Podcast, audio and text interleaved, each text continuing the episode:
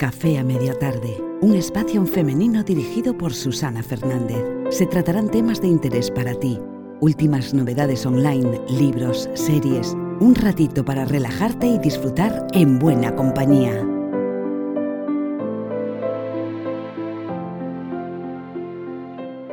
Muy buenas a todos, bienvenidos a este espacio Café Media Tarde donde comenzamos con el contenido de otro libro que, bueno, este libro no es tan, tan sencillo como, como los anteriores. La verdad es que, mm, bueno, os voy a decir el título, El poder de elegir de Anne Marquier. Anne Marquier es directora y fundadora del Instituto de Desarrollo Personal en Quebec, Canadá, y pues su dominio de las ciencias matemáticas, la música y la psicología le han permitido ahondar con rigurosa originalidad en pues la conciencia individual y colectiva. Yo había mm, escuchado hablar de este libro y pensé que era, bueno, es sencillo de entender, pero es muy denso. Eh, está la información muy, muy, muy condensada. Entonces, bueno, la verdad es que vamos a ir pasito a pasito, nos va a llevar tiempo, pero hay muchísimo, muchísimo contenido. Está súper bien estructurado porque al final eh, lo que va a abordar desde un principio es el paradigma de la víctima pero muy, muy, muy desarrollado, con todas sus partes. Voy a buscaros por aquí, a ver si lo, ay, si lo tengo a mano, que no tenía pensado hacerlo, pero bueno, ahora ya me surgió un poco de así en el índice. Por ejemplo, eh, primero va a analizar los sistemas de pensamiento, el filtro mental, la elección de un contexto, los puntos de vista, la dificultad de un cambio de paradigma, la definición de la víctima, del paradigma de la víctima, cómo se desarrolla la víctima, las emociones eh, negativas, el trabajo consciente, el dominio de las emociones. En la segunda parte, pues va a hablar de la responsabilidad, atracción, creación, cómo curarse de la victimitis, ¿no? Va a volver a definir un paradigma, también habla de la evolución del ser humano, del proceso de atracción de los acontecimientos, es decir, de nuestra capacidad creadora, la que tenemos en la mente, del modelo psicológico, del modelo energético, y después va a hacer una clasificación de los aspectos del nuevo paradigma, ¿no? La liberación de la negatividad, las consecuencias del paradigma nuevo, la plenitud del ser.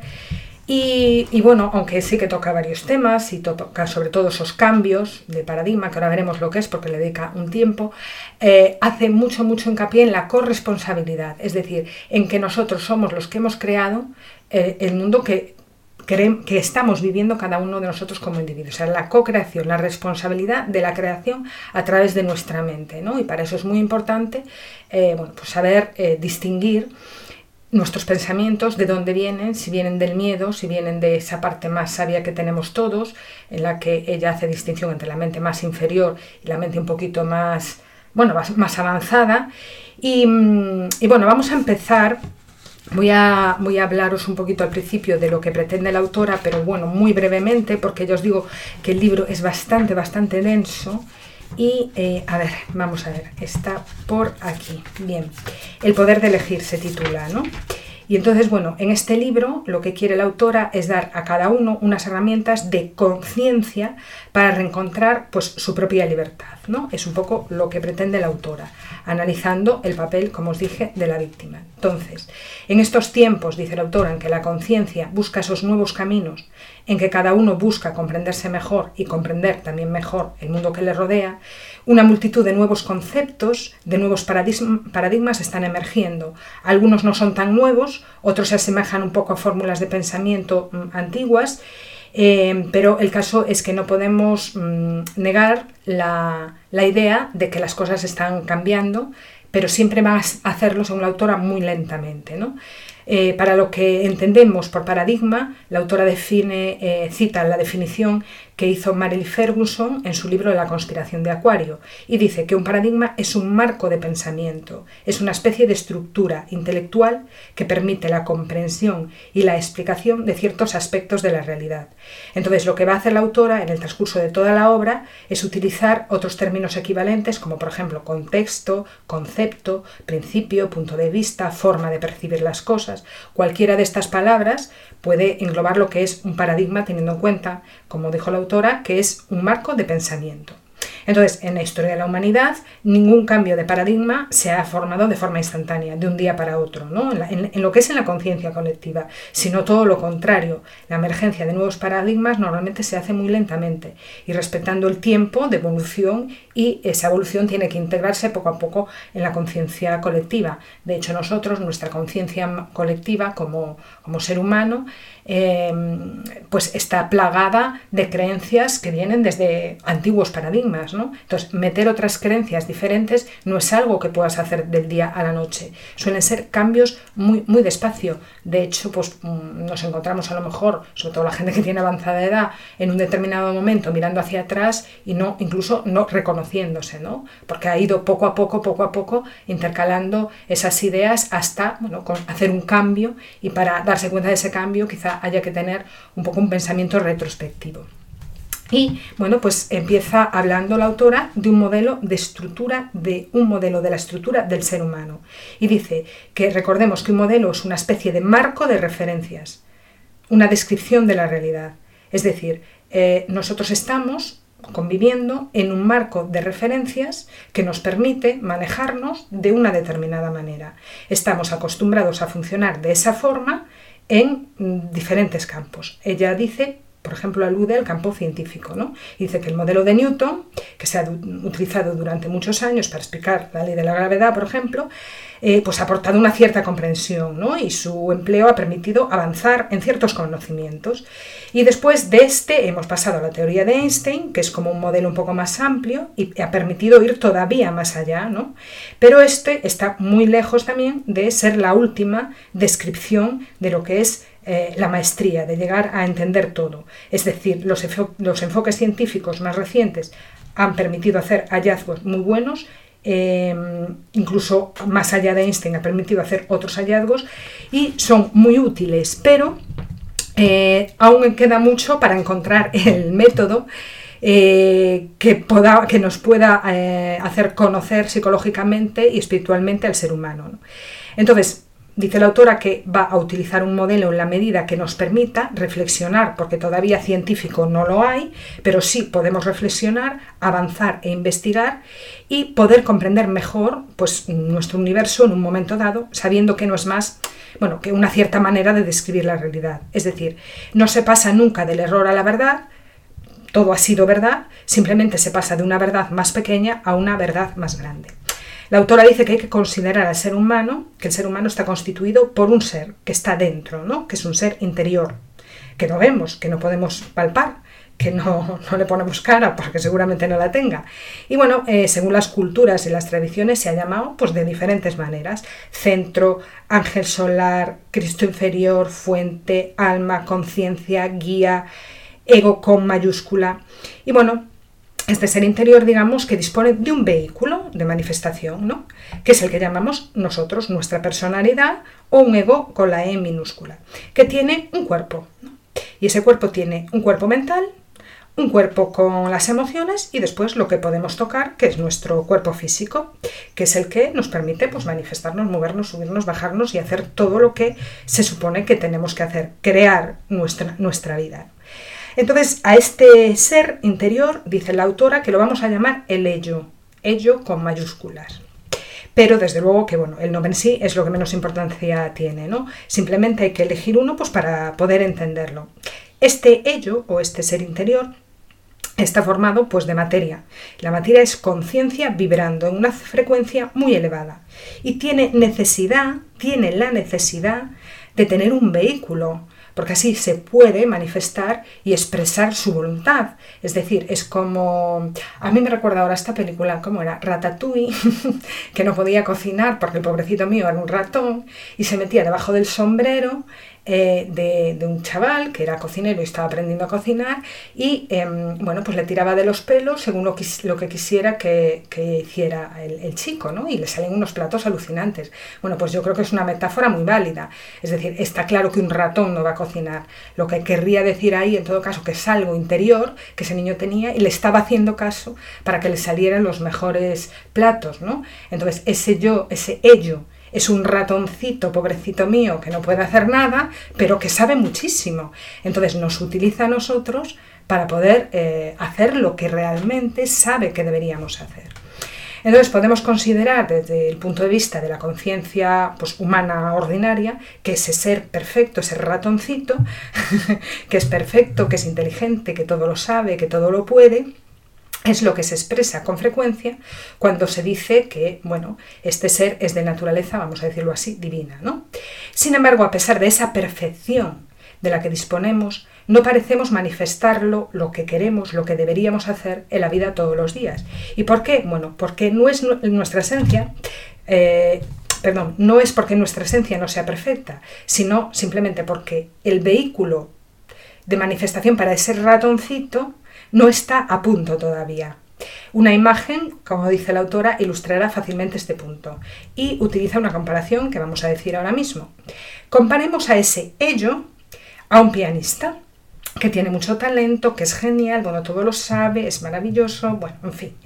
Y sin embargo, em, aunque sea tan genial, si no, dispone, si no dispone más que de una pianola desafinada, cuyo montaje está todavía incompleto, que le faltan cuerdas, que le faltan teclas, y cuyo teclado está lleno de cola, y que de vez en cuando se pone a tocar una música programada de antemano, y que, bueno, al final estas condiciones hacen que la música no sea la ideal, que no suene tan bien, ¿no?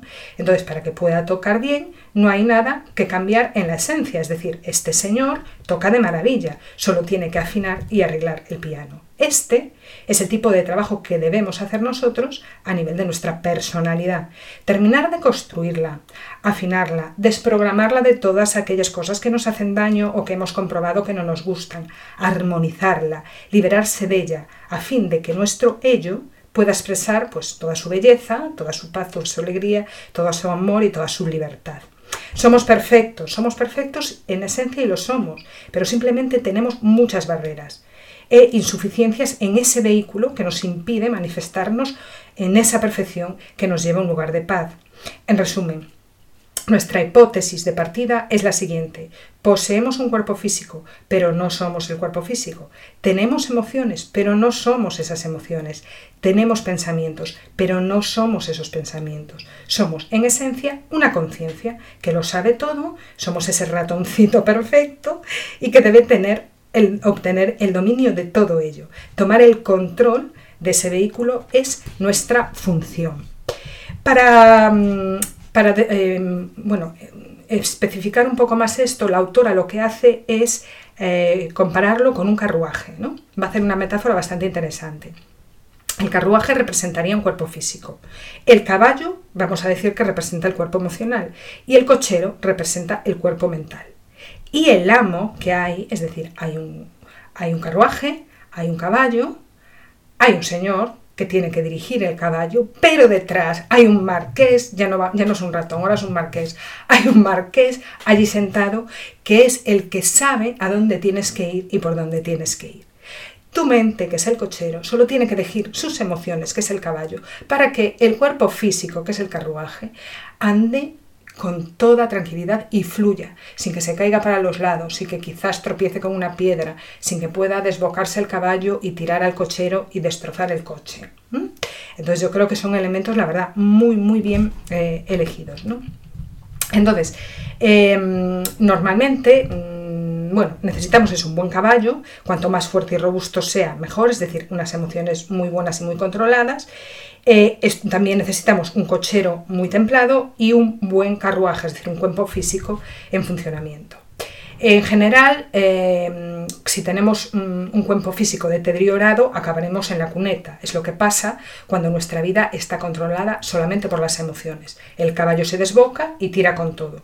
Sin embargo, necesitamos ese caballo. Entonces la naturaleza nos ha dado un cochero, es decir, nos ha dado una mente, para que, en principio, podamos dirigirlo inteligentemente y saber utilizar con sensatez esa fuerza, es decir, esas emociones. La mente debe controlar al caballo. El papel del caballo, es decir, de las emociones, consiste en suministrar la energía que hace mover las cosas en el mundo material. El papel del cochero, es decir, en la mente, es el que debe saber utilizar esa energía con cordura, las emociones con cordura. Para que eso sea así, debe saber escuchar las instrucciones que provienen del Señor que está sentado detrás, que es el ello, el amo sentado en el carruaje. y aceptar y someterse a ellas, ya que para que la parte mental del ser humano realice plenamente esa función, necesita por una parte desarrollar su capacidad, su capacidad de estar en relación directa y consciente con el amo, al fin de recibir esas instrucciones. Y también necesita desarrollar el conocimiento de la naturaleza emocional, el caballo, al final de mantener el control cuando éste se desboca y así poder dirigir la energía, que no se meta una leche y que se rompa el cuerpo físico, es decir, el carruaje. Bueno, metáfora tras metáfora tras metáfora, pero yo creo que queda perfectamente entendido. ¿Y qué pasa? No es así normalmente como nos suceden las cosas en el nivel evolutivo en el que nos encontramos actualmente. ¿Por qué? Porque nuestra mente no está siempre en contacto con el ello, es decir, con el amo, su forma de funcionar está muy lejos de ser la respuesta instantánea, inteligente y flexible a las instrucciones del ello, o sea, del amo, que es la única fuente del verdadero conocimiento. Entonces, en el estadio actual de la evolución humana, la mente humana funciona con frecuencia como esa vieja pianola que mencionábamos antes, a partir de esas viejas programaciones venidas del pasado, y su estructura, por lo tanto, no está suficientemente desarrollada y afinada. Mencionaremos aquí a modo sintético un poco, a fin de comprender mejor ese funcionamiento de lo que llamamos mente, que se la puede considerar como constituida por dos partes. La mente inferior, que es la mente más automática, la mente más concreta, que no está directamente relacionada con el ello, es decir, con el amo que dirige el carruaje, y esa parte funcional funciona tal como un ordenador a partir de programaciones que están construidas desde el pasado. La segunda mente, en la segunda parte la llamaremos mente superior o mente más absoluta. Esa sí está en contacto con el cochero y está constituida pues, por una sustancia mental que vibra pues mucho más elevado, ¿no? Y es en efecto un puente, vamos a decirlo así, entre el ello y la personalidad. Y su función es la de transmitir la voluntad del ello a nuestra personalidad. Entonces, el ser humano medio actúa la mayor parte de las veces, digamos que bajo esos impulsos de la personalidad media. Ella misma dirige esencialmente el contenido de nuestra mente inferior automática. Ahora bien, sin las instrucciones del amo, que, eh, ¿no? que es el que dirige, ¿qué podremos hacer nosotros como cocheros para elegir el camino?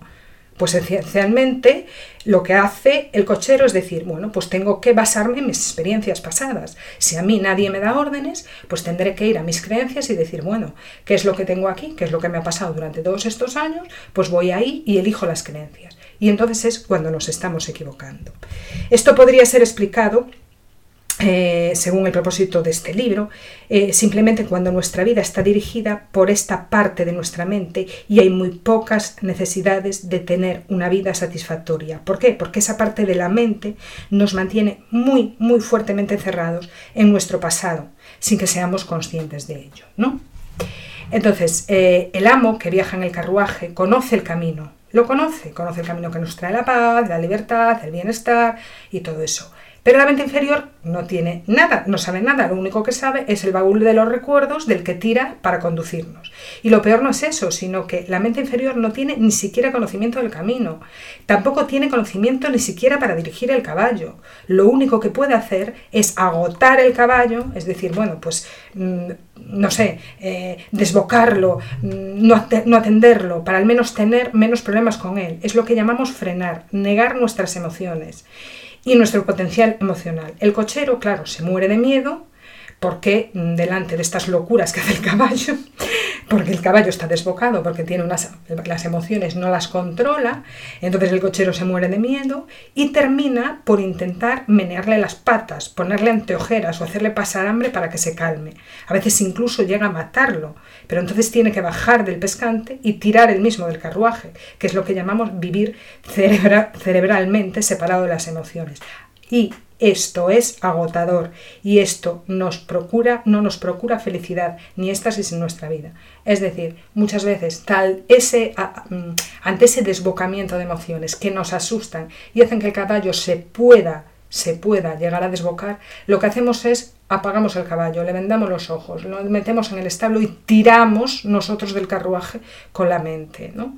Entonces, por eso es tan importante según la autora, escuchar al caballo, ver ahí qué está pasando, eso supongo que lo explicará más adelante, para que, bueno, entre el caballo y eh, el caballo anda y nosotros solo tengamos que dirigirlos con nuestro cordel, escuchando al amo de atrás. Antes hablábamos de ratoncito, ahora ya estamos hablando aquí del, del amo del cochero. Bien. Entonces, bueno, la autora ha presentado brevemente este modelo eh, para que lo podamos entender, siendo muy consciente de que la estructura del ser humano pues, es extremadamente compleja, es decir, esto solamente es un poco metafórico, y de que este asunto por sí mismo pues, puede ocupar incluso indagaciones eh, toda la vida. ¿no? Em, es una forma de presentar las cosas, la, que acaba de decir la autora, que será suficiente de momento, según dice ella, pero también nos comenta una serie de premisas analizadas en otros libros, por ejemplo, en el libro del intelecto a la intuición de Alice Bailey, dice que hay un alma, por un lado, en toda forma humana, y ese alma se sirve de los aspectos inferiores del hombre, como los vehículos o las formas de expresión, y el objetivo de, esa, de la evolución es aumentar o intensificar el control del alma sobre ese instrumento. En, la, en la segunda parámetro dice que llamamos personalidad, por lo tanto, a la suma de los aspectos inferiores cuando están desarrollados y coordinados, y esta unidad está compuesta por los estados mentales y estados emotivos del ser, por la energía vital y el aparato físico de respuesta, que disfrazan u ocultan el alma. Entonces, estos aspectos se desarrollan sucesiva y progresivamente solo y cuando el hombre ha adquirido un grado más o menos relativo de elevado desarrollo. Y es ahí cuando le es posible coordinarlos y unirlos a ese ello o al alma inmanente en la conciencia. 3. Cuando la vida de esa alma, conforme a la ley del renacimiento, ha conducido a la personalidad al punto en que ella se convierte en una unidad integrada y coordinada, entonces se da entre las dos una acción recíproca mucho más, más intensa. Y esto es lo que conduce a la unión entre el alma y su instrumento. Es decir, hay que llegar a un nivel de evolución y de respuesta para que lo que queremos Mm, lo que nuestra parte más sabia quiere y nuestro cuerpo junto con su cochero y su caballo lleguen a un entendimiento y entonces ahí llegamos digamos a un lugar de paz en el que todo fluye de una manera mucho más natural. El resto, el resto es como dijo la autora, que yo creo que la palabra lo define muy bien, el resto es agotador. Entonces, describiendo este proceso de evolución natural y progresiva, encontramos eh, un poco más lejos pues la cabeza y el corazón que se unen en el intento el intelecto y la razón pura, el intelecto y la razón pura se fusionan con ese alma, con el amor y con la devoción en un completo reajuste de la personalidad y en un nuevo dominio de nosotros mismos. Este aspirante comienza a considerarse como el habitante incluso de otro reino de la naturaleza, que es un poco más allá, ¿no? Está más metido en el todo, que es incluso tan real y tan vital y tan ordenado y tan maravilloso como ninguno de los que podamos eh, conocer actualmente. Lo que pasa es que no lo conocemos porque no lo conocemos, porque ahora mismo Nadie piensa que estés mm, flotando entre la naturaleza. Pensamos, estoy agotado, estoy cansado, eh, tiro yo de todo, la mente me da vueltas, no encuentro mi sitio, estoy dormido, em, eh, no, soy capaz de descansar. Bueno, en fin, 20.000 cosas, andamos atropellados, desgastados, eh, cansados, nuestro cuerpo se queja. Bueno, todo eso que sabemos lo que supone el día a día, ¿no? Y eso es, pues como, como dijo antes la autora, ¿no? Porque no escuchamos las emociones, no nos interesan, entonces todo lo hacemos mentalmente, o todo lo contrario, escuchamos demasiado las emociones y no somos productivos porque nos perdemos en las emociones, eh, nuestro cuerpo físico lo tratamos mal, con lo cual así no vamos a ningún lado, nos cansamos, etcétera, etcétera. Entonces no encontramos ese momento de paz y de tranquilidad porque no estamos escuchando ni al cochero ni al ratoncito del que hablábamos al principio. Y, bueno, después también, este es el primer punto. En el siguiente punto va a hablarnos de los sistemas de pensamiento. ¿no? Y dice una cita al principio de este segundo punto que dice lo siguiente, la física cuántica nos ha llevado a tomar en serio la concepción según la cual el observador es tan esencial a la creación del universo como éste lo es a la creación del observador. Y dice que existen dos cosas muy distintas. Una es la realidad y otra nuestra percepción de la realidad. Y cuando el ser humano es inconsciente y está convencido de que su percepción de la realidad y la realidad es la misma cosa, ahí se desbarajusta todo. Sin embargo, desde los primeros momentos de trabajo consciente sobre uno mismo, descubrimos que en efecto esa realidad y nuestra percepción de la realidad son cosas muy diferentes. ¿no? Entonces nos va a hablar, que esto hablaremos en el siguiente episodio, nos va a hablar del filtro mental y los contextos, y los contextos de pensamiento.